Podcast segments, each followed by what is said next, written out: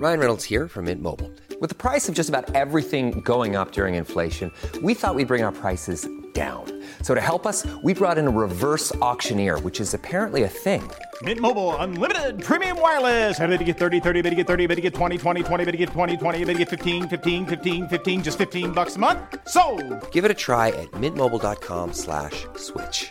$45 upfront for three months plus taxes and fees. Promo rate for new customers for limited time. Unlimited more than 40 gigabytes per month. Slows. Full terms at mintmobile.com.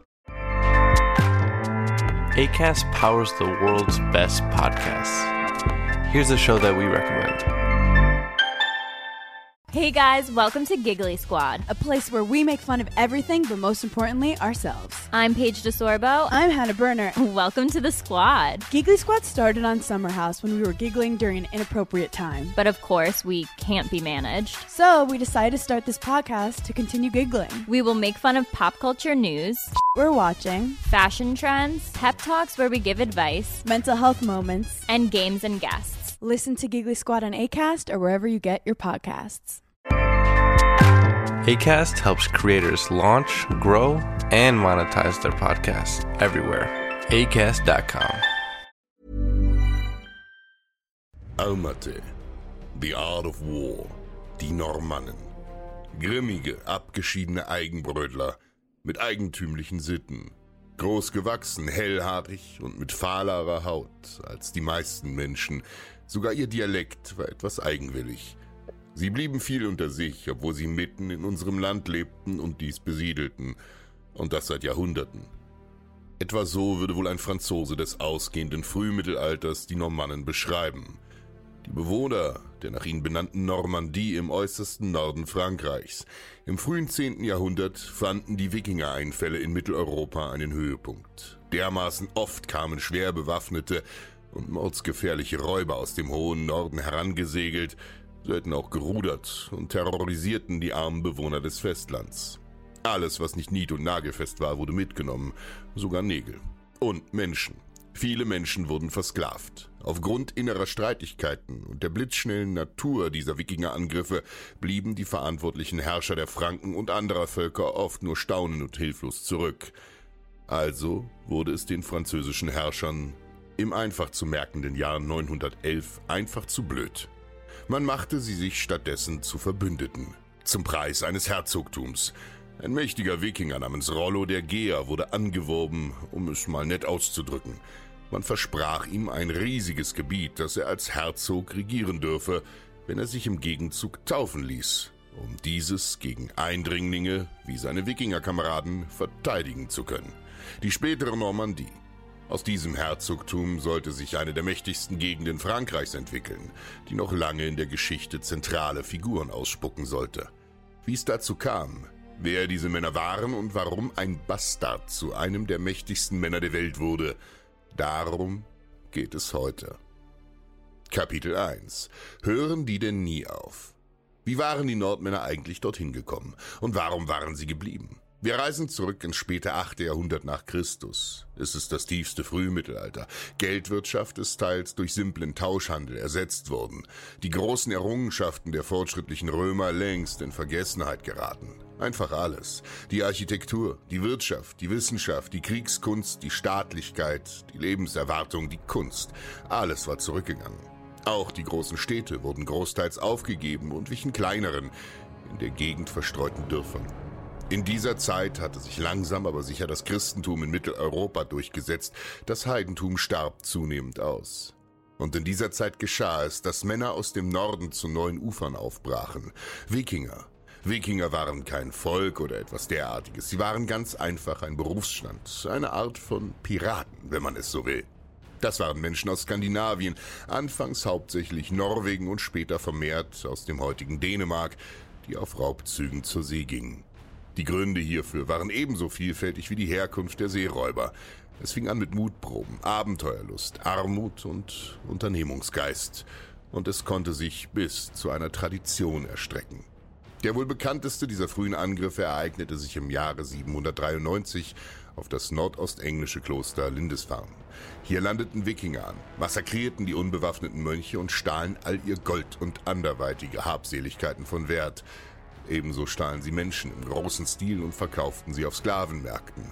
Und dieser Angriff blieb kein Einzelfall. Kaum hatte sich im Norden herumgesprochen, dass Mönche Gold hüteten wie die Greifen und grottenschlechte Krieger waren, stach ein Drachenschiff nach dem anderen in See. Immer häufiger und immer dreister wurden die Überfälle der Wikinger.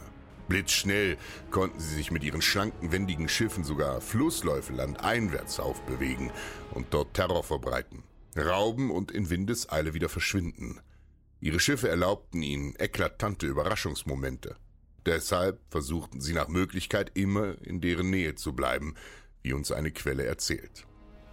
Als die Nordmannen den Tod des Königs Ludwig vernahmen, überlassen sie sich ungemessenen Jubel und denken jetzt nicht mehr an Kampf, sondern nur an Beute.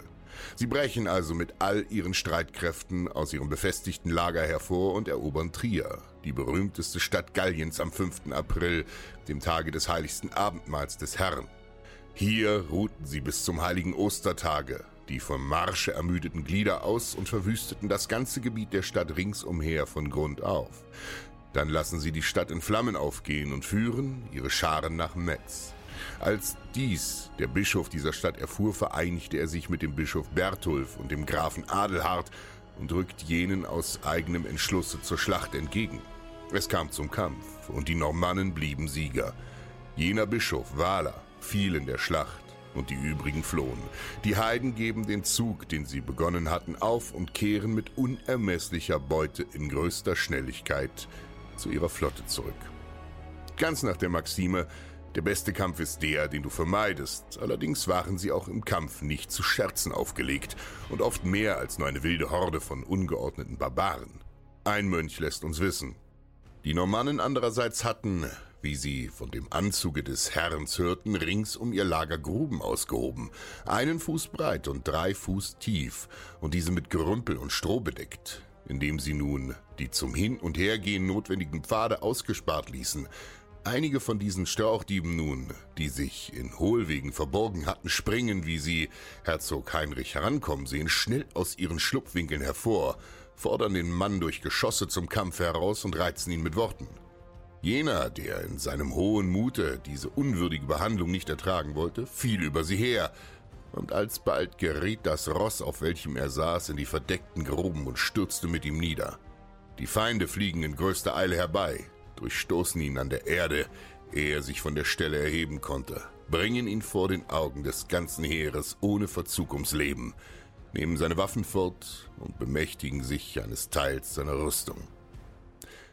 Alsbald führten diese Plünderungen der Nordlinge auch ans Festland, unter anderem nach Frankreich. Der erste bekannte Wikingerüberfall fand dort im Jahre 820 statt, als die Männer sich der Seine entlang wagten.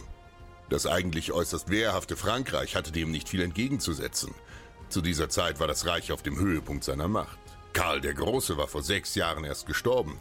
Er hatte das Reich massiv vergrößert und dessen Grenzen gesichert. Dessen Sohn Ludwig der Fromme tat sein Bestes, dies ebenfalls zu tun. Allerdings waren die Angriffe zu plötzlich und zu unvorhersehbar, als dass man sie hätte vereiteln können. Denn prinzipiell konnten Wikingerverbände überall dort angreifen, wo das Wasser sie hintrug. Und zum Glück, beziehungsweise Unglück der Franken, lag so ziemlich jede Stadt an einem Fluss. Das hatte logistische Gründe. Auch heute werdet ihr auf der Landkarte schnell merken, dass kaum eine Stadt nicht um einen Fluss herum gegründet wurde. Das Wasser bot Trinkquelle, man konnte sich und seine Kleidung dort reinigen, es bot eine natürliche Verteidigungslinie im Angriffsfall und vor allem den schnellsten Handelsweg. Per Schiff erreichte Fracht und Mannschaft ihr Ziel um ein Vielfaches schneller als auf dem Landweg. Doch das bot auch den Nordlingen einen willkommenen Verkehrsweg. Und das in keiner Weise übertrieben. Viele Männer der Kirche betrachteten die Wikinger sogar als Strafe des Allmächtigen. Das schrieb ein Mönch sehr treffend. Wenn nun die Christen nicht bald über ihre mannigfachen Laster und Untaten Buße tun und den Tag des Herrn nicht besser und verehrungsvoller beobachten, wird rasch über sie eine große und unleidliche Gefahr kommen. Drei Tage und drei Nächte lang wird sich über ihre Länder ein dicker Nebel legen und die Heiden werden sofort mit einer ungeheuren Anzahl von Schiffen über sie kommen und den größten Teil des christlichen Volkes und Landes, nebst allem, was sie besitzen, mit Feuer und Schwert verwüsten.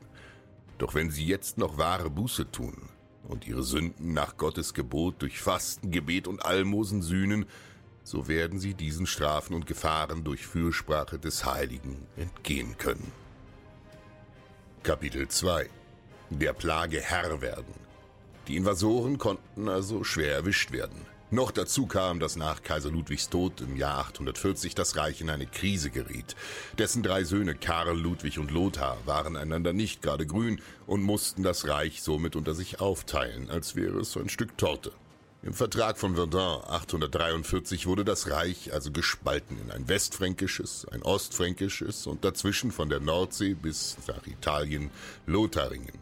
Eben dieser Zwist macht es nicht gerade einfacher, Überfällen gestärkt entgegenzutreten. Immer wieder litten die Bewohner des Frankenreichs, oder besser gesagt der Frankenreiche, unter den Plünderern. Sogar die Hauptstadt Paris wird Opfer von zwei Belagerungen und kann sich nur durch horrende Edelmetallzahlungen freikaufen.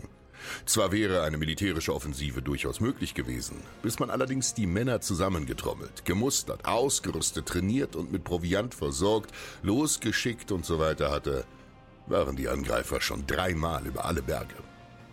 Es war also sicherer und günstiger, einfach Tribut zu zahlen. Meistens jedenfalls, denn einige Quellen berichten uns auch von schrecklichen Vertragsbrüchen der Invasoren.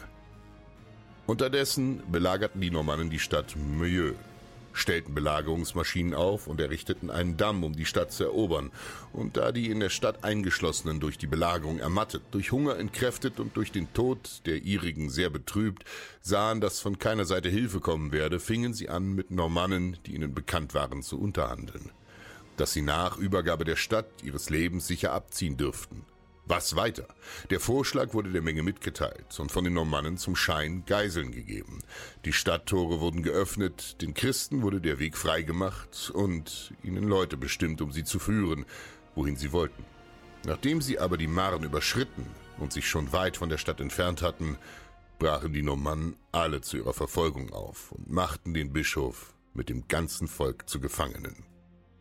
So konnte das nicht weitergehen. Was für ein König war man, wenn man das eigene Volk im eigenen Land nicht schützen konnte. Die Lage schien verzwickt, denn selbst Gold und Silber ließ die Wikinger oft nicht von Gräueltaten zurückschrecken. Sie konnten praktisch immer und überall am Horizont auftauchen und Zerstörung mit sich bringen. Zur Schlacht stellten sie sich nur dann, wenn sie einen gewaltigen Vorteil für sich witterten. Abgesehen davon nahmen sie es mit Verträgen auch nur zeitlich begrenzt genau. Starb die christliche Gegenseite eines Friedensvertrags, so konnte es durchaus passieren, dass die Wikinger Folgendes taten.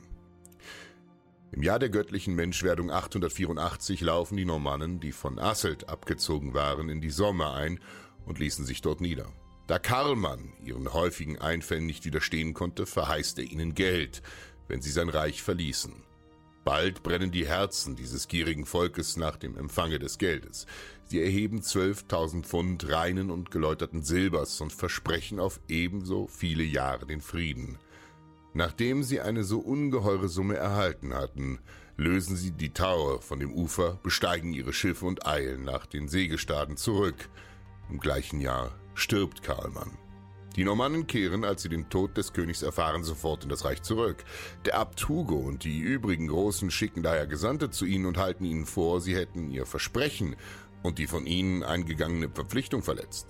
Hierauf erwidern jene, sie hätten mit dem König Karlmann, nicht mit irgendjemand anderem einen Vertrag geschlossen, wer der auch sein möchte, der ihm in der Regierung nachfolge. Er müsse eine Geldsumme von gleichem Betrage und Gewicht hergeben, wenn er sein Reich in Ruhe und Frieden besitzen wolle.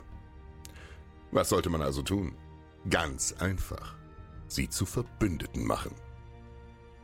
Kapitel 3 Überläufer Anfang des 10. Jahrhunderts trat ein Nordmann auf den Plan, der als Rollo der Geer bekannt ist. In manchen Quellen auch als Rolf, oft unter eben jenem Namen Rollo der Geer.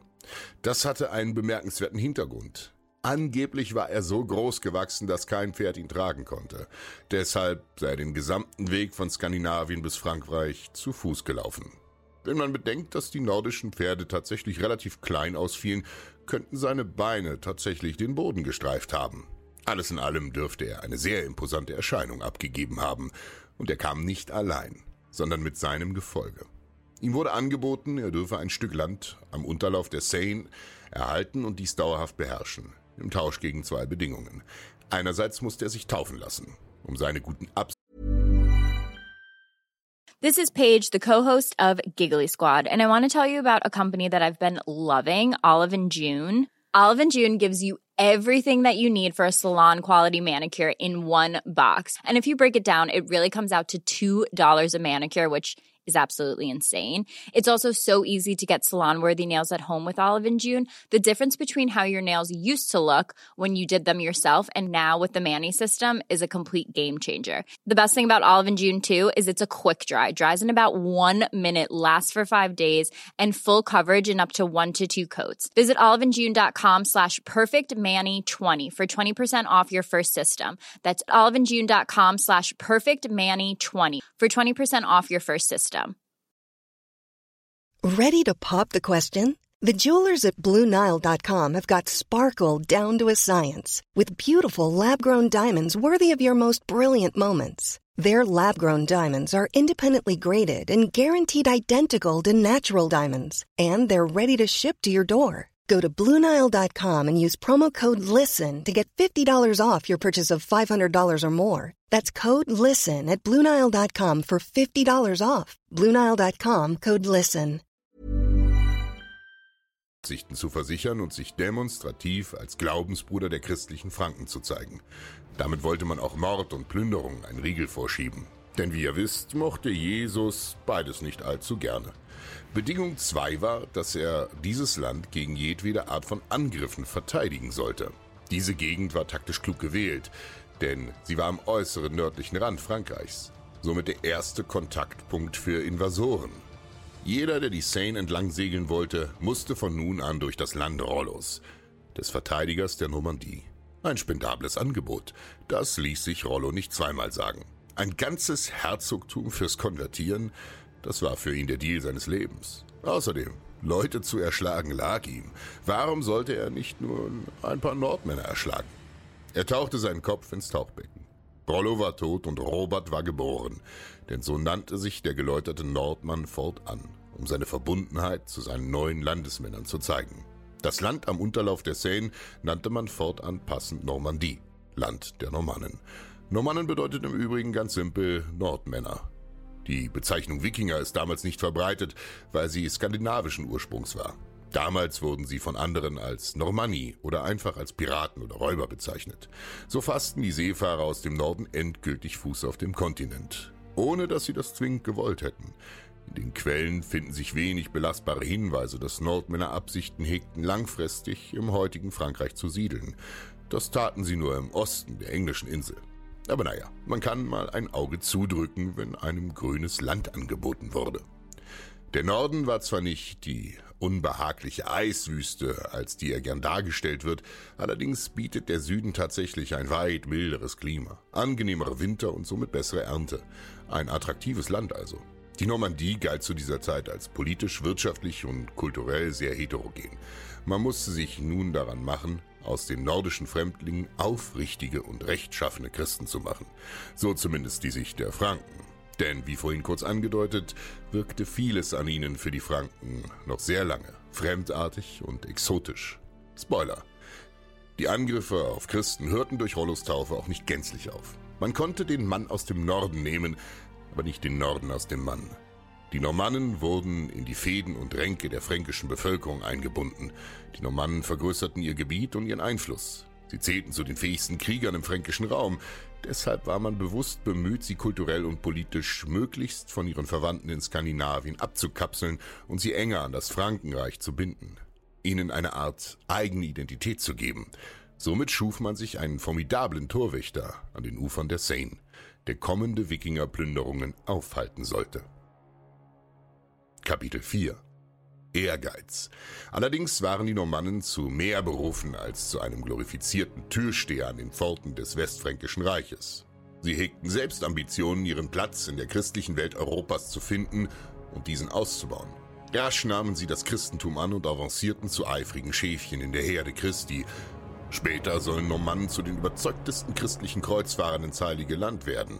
Zwei der ranghöchsten und einflussreichsten Kreuzfahrer aus dem ersten Kreuzzug, Tancred de Hauteville und Bohemund von Tarent, waren beispielsweise Normannen.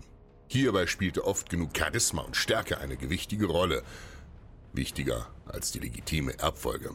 Von den ersten sechs normannischen Herzögen der Normandie waren satte drei illegitime Kinder. Söhne einer Nebenfrau oder Geliebten des Herzogs. Das wurde am dortigen Hof nicht allzu eng gehandhabt. Hier traf sich Ehrgeiz, Weitsicht und eine gewisse Portion Skrupellosigkeit, die man in der Politik fraglos brauchte. Und die Normandie wurde zur Erfolgsgeschichte. Im Laufe der Zeit konnte sie ihre Grenzen erweitern, ihren Reichtum mehren und stieg zum mächtigsten Herzogtum im gesamten westlichen Abendland auf. Die normannischen Herrscher ließen Gelehrte aus allen Winkeln Europas zu sich kommen, um dort Kultur anzufachen. Wissen wurde verbreitet, mächtige Klöster erbaut und das Land blühte. Das alles diente auch dem Prestige. Es war ein Zeichen von Wohlstand und Macht, sich so zu geben. Eine Selbstpräsentation auf einem intellektuellen Wege. Nach und nach assimilierte sich der normannische Geist an den Rest Mitteleuropas. Mit ihrem Übertritt zum Katholizismus war der mit Abstand wichtigste Grundstein gelegt worden. Eines dürfen wir nie vergessen. Staat und Religion kann man bis in die jüngste Geschichte nicht trennen. Ob die einzelnen Personen gläubig und fromm waren oder nicht, die Religion blieb eines der wichtigsten Machtinstrumente und Einigungsmittel, die man sich nur vorstellen konnte. Eben deshalb war Rollo so rasch in der Glaubensgemeinschaft und damit auf dem politischen Parkett Mitteleuropas aufgenommen worden, als er seinen heidnischen Göttern entsagte. Anders als heute war damals der Glaube eines Menschen ein grundlegender Identifikationspunkt. Daneben vergaßen die Männer allerdings auch ihre Wurzeln nicht und prägten sich eine wichtige Regel des Nordens ein. Die Feder ist mächtiger als das Schwert. So bauten die Normannen in relativ kurzer Zeit eine wahnsinnig schlagkräftige Armee und setzten hierbei als eine der ersten europäischen Mächte im großen Stil auf eine neue Waffe. Den Ritter. Lange Zeit wurden Reiter in der Schlacht nur an den Flanken postiert, um diese zu schützen, den Feind zu verfolgen oder dessen Plänkler niederzumetzeln. Mit den schwer gepanzerten Rittern und ihren Steigbügeln, die ihnen festen Halt im Sattel ermöglichten, konnte man allerdings auch frontal gegen den Feind reiten, wenn dessen Formation nicht ordentlich geschlossen war. Nicht wenige Historiker meinen, dass es erst die Normannen waren, die den Rittergeist nach Europa trugen. Kapitel 5 Die Kavallerie kommt. Das klingt jetzt viel unspektakulärer als es ist. In Wahrheit revolutionierte das Aufkommen des in Eisen gekleideten Profikriegers hoch zu Ross die Kriegsführung in Europa grundlegend und wurde sie für Jahrhunderte prägen. Infanterie verlor an Bedeutung und Kavallerie entschied die großen Aufeinandertreffen, bis Langbögen und später endgültig Feuerwaffen den Ritter vom Schlachtfeld verbannten. Doch dieser Tag war noch fern. Diese Zeit gehörte den Pferdeherren.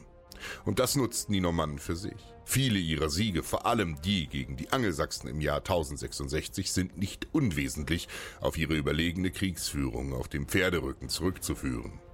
Allerdings waren Pferde schweineteuer. Diese immense finanzielle Last lagerten die Normannen ganz christlich auf dem Rücken der hiesigen Kirche, indem sie den Klöstern und anderen kirchlichen Einrichtungen hohe Abgaben aufbrummten und sie dazu verpflichteten, ihre Ritter zu finanzieren. Helm, Rüstung, Lanze, Schwert, Sattel und selbstverständlich ein speziell geschultes und gezüchtetes Kriegspferd verschlangen Unsummen. Ein einzelner Ritter kostete in etwa so viel, wie zwei Dutzend Höfe im Jahr erwirtschaften konnten. Dafür waren sie aber auch immens gefährlich. Denn wir sollten auch im Kopf behalten, die Übung macht den Meister. Und die Leute, die sich den ganzen Tag mit dem Krieg und dem Kampf beschäftigen konnten, waren die stärksten Soldaten. Eben das konnten Vollzeitkrieger in Form des Ritters. Sie waren eine eigene Schicht, deren einzige Aufgabe in der Gesellschaft es war, als Waffe, als Schild der eigenen Leute gegen Feinde von außen zu kämpfen. Im Übrigen scheuten die Normannen auch nicht davor zurück, ihre alten Vettern aus dem Norden als Söldner anzuheuern, wenn ihre Rivalen im Westfränkischen Reich ihnen Schwierigkeiten machten. Die Moral kam also definitiv nach der kalkulierten Machtpolitik. Daneben konnten die Normannen durch ihre strikte Politik von Zuckerbrot und Peitsche auch den weltlichen Adel für mittelalterliche Verhältnisse recht gut unter Kontrolle bringen und auch diesen hohe Abgaben abnötigen. Dieses ganze Geld floss in den Ausbau des Hofes, der Infrastruktur und selbstredend des großen Militärapparats. Nicht wenige meinen, die normannische Armee war bis zur Mitte des 11. Jahrhunderts zur feinsten Streitmacht der gesamten abendländlichen Welt emporgestiegen gut ausgerüstet, gedrillt und mit hoher Kampfmoral. Denn der christliche Glaube war in ihrem Chorgeist tief verankert. Beispielsweise stand ihre Eroberung Englands 1066 unter dem offiziellen Segen des Papstes in Rom. Wenn man Gott auf seiner Seite wusste, starb es sich auch erheblich leichter. Die normannischen Krieger waren sich sicher, für eine gute Sache in den Tod zu gehen. Und das nicht nur in Mitteleuropa. Normannen betätigten sich als Staatengründer also überall auf der Welt, nicht nur in Frankreich. Sie bildeten im Heiligen Land einen wichtigen Pfeiler der christlichen Macht und in der Mitte des 11. Jahrhunderts brachen sie nach England auf, um dort die seit 500 Jahren vorherrschende Kultur der Angelsachsen abzulösen. Alles in allem ein mehr als vorzeigbarer Rekord an Leistungen. Sie hatten der Weltgeschichte in erstaunlich kurzer Zeit ihren Stempel aufgedrückt. Lange Zeit konnten sie sogar den Papst in Bedrängnis bringen, denn sie beherrschten nicht nur Sizilien, ein wegen seiner Fruchtbarkeit und geostrategischen Lage sehr attraktives Stück Land, sondern auch große Teile vom Süden Italiens. Damit waren sie die direkten Nachbarn des Heiligen Vaters und hatten ihre Schwerter unangenehm nah an seiner Flanke. Damit hatten sie ihn praktisch an den Testikeln. Der mit Abstand bekannteste Normanne dürfte wohl Wilhelm der Eroberer sein. Er unterjochte England und schwang sich so zu einem der mächtigsten Männer der Welt auf. Und das trotz illegitimer Herkunft. Denn lange Zeit hieß er nicht Wilhelm der Eroberer, sondern Wilhelm der Bastard. Trotz seiner Herkunft hat er sich zu einem der berechnendsten und scharfsinnigsten Feldherren seiner Zeit hochgearbeitet und konnte sich in zahllosen Feldzügen auf dem Festland beweisen. Hierbei nutzte er jede Gelegenheit, um die Taktiken seiner normannischen Scharen zu verfeinern und keine Lücke in deren Aufmärschen zu lassen. All das machte sich bezahlt, denn als er im Herbst des Schicksalsjahres an den Ufern Englands anlandete, spielten Zeit und Wetter gegen ihn. Noch dazu stand ihm mit Harold Godwinson einer der besten Strategen seiner Zeit gegenüber. Doch davon habt ihr in einer anderen Episode gehört. Ein kaltblütiger Mann ohne Furcht und ohne Zauder, doch Wilhelm konnte ihn mit seiner überlegenen Armee vernichten und sich zum König Englands krönen lassen. Kapitel 6 Stress in der Heimat. Ihr Erfolg sollte den Normannen aber schließlich zum Verhängnis werden. Denn nachdem sie im 11. Jahrhundert einen wahrlich kometenhaften Aufstieg an die obersten Ränge der europäischen Machtpolitik forciert hatten, kamen ganz neue Probleme auf. Als Vasallen des französischen Königs in der Normandie waren sie diesem untertan und ihm zu Treue verpflichtet. Zu Heeresfolge, Gehorsam und auch Abgaben. Soweit so feudal. Allerdings hatte ihr Ehrgeiz 1066 in der besagten Eroberung Englands und der legendären Schlacht von Hastings gegipfelt. Die normannischen Vasallen des französischen Königs waren diesem also nun ebenbürtig. Auf dem Festland waren sie nur Herzöge, doch auf der Insel Könige. Und das gefiel den französischen Königen natürlich nicht. Es ist schwer, einen Hund an die Leine zu binden, wenn er eine Krone auf dem Kopf trägt. So wurden deren Ausläufer teilweise mächtiger als der König selbst, obwohl sie im Rang eigentlich unter ihm standen. Und um dem einen Riegel vorzuschieben, ließ der französische König die Macht der Normannen sabotieren, wo immer er nur konnte. Er schickte französischstämmige Beamte in die Normandie und ließ sie hohe Ämter bekleiden. Die Normannen konnten dies nicht ausschlagen, denn sie konnten ihrem König nicht so offen widersprechen. So versuchten die Franzosen die normannische Macht zu untergraben. Sie hatten sich einen Feind im Staat geschaffen, oder zumindest einen Rivalen. Hinzu kam, dass der König eine massive Burg mitten in die Normandie bauen ließ, um sie besser kontrollieren zu können und seine royale Macht zu demonstrieren. So ging dieses Machtspiel hin und her, und das über Jahrhunderte. Einmal gewann der König das politische Ringen, einmal die Normannen. Lange Zeit genossen sie viele Sonderrechte, wie eine Art oberster Gerichtsbarkeit in ihren Landen. Mitspracherecht bei den Abgaben an den König und darüber hinaus einige rechtliche Vorzüge, die ihnen eine gewisse Selbstständigkeit oder zumindest ein Gefühl davon verliehen.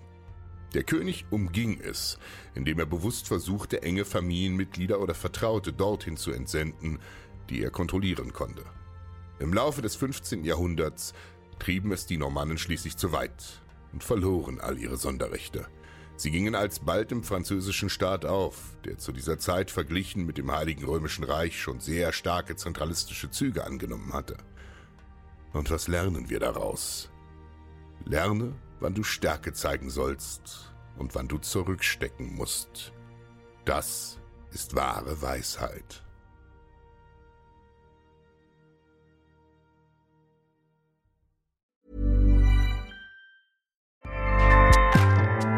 ACAS powers the world's best podcasts. Here's a show that we recommend. Hey guys, welcome to Giggly Squad. A place where we make fun of everything, but most importantly, ourselves. I'm Paige DeSorbo. I'm Hannah Berner. Welcome to the squad. Giggly Squad started on Summer House when we were giggling during an inappropriate time. But of course, we can't be managed. So we decided to start this podcast to continue giggling. We will make fun of pop culture news, We're watching fashion trends, pep talks where we give advice, mental health moments. and games and guests. Listen to Giggly Squad on ACAST or wherever you get your podcasts. ACAST helps creators launch, grow, and monetize their podcasts everywhere. ACAST.com.